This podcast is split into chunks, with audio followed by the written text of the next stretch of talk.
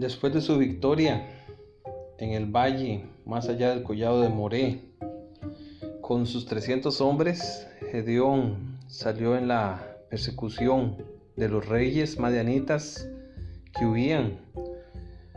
Los de Efraín lograron capturar a Oreb y a Seeb, quienes fueron muertos por los efraimitas. Pero Gedeón siguió en su búsqueda de los otros reyes. Y aquí viene otro interesante relato en el texto bíblico. Dice en Jueces capítulo 8, versículo 10, y Seba y Salmuna estaban en Carcor, y con ellos su ejército como de quince mil hombres, todos los que habían quedado de todo el ejército de los hijos del oriente, pues habían quedado ciento veinte mil hombres que sacaban espada. Subiendo pues Gedeón por el camino los que habitaban en tiendas al oriente de Nova y de Jokbea.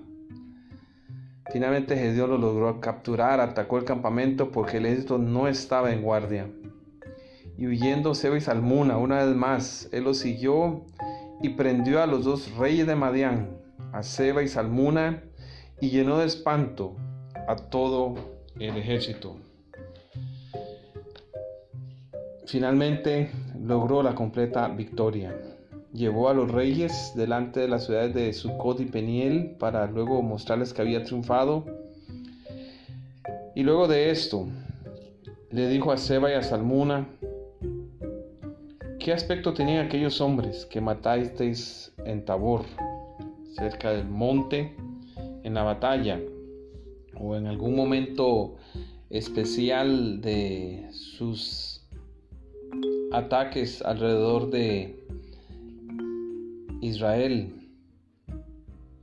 Y ellos le respondieron, como tú, así eran ellos, cada uno parecía hijo de rey. Y entonces Gedeón se molesta y les dije, mis hermanos eran, eran hijos de mi madre. Vive Jehová que si los hubierais conservado la vida, yo no os mataría. Y entonces aquí hay un detalle de esos que menciona la Biblia y que a veces vale la pena detenerse, analizar, pensar. Él le dijo a su hijo mayor, al primogénito, llamado Jeter, levántate y mátalos.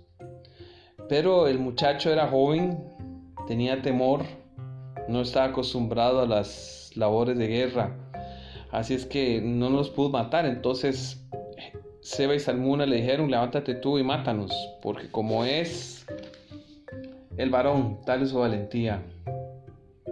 Y Gedeón se levantó y mató a Seba y a Salmuna y tomó los adornos de lunetas que sus camellos traían al cuello. Heter es una abreviación del nombre Jetro. Y es interesante que Heter era joven y temeroso. Y su contraparte Jetro era anciano y sabio. Ahora, el punto clave aquí con estos dos reyes, hombres malos, perversos, líderes que se aprovechaban de los demás es que Gedeón los mató por venganza. Ellos mataron a los hijos de su mamá, probablemente medios hermanos. Y ahora Gedeón viene y usa la guerra de Dios, la obra que, Dios le había encargado, a hacer una venganza personal. Y es aquí donde Gedeón, en el maltrato, considero yo excesivo que le dio a los habitantes de Peniel y Sucot, aunque ellos merecían un castigo, ahora con Sebe y Salmuna ya lo vuelve más personal. Y es aquí cuando Gedeón empieza a apartarse del camino correcto. Y en el próximo podcast hablaremos de Gedeón y sus últimos años.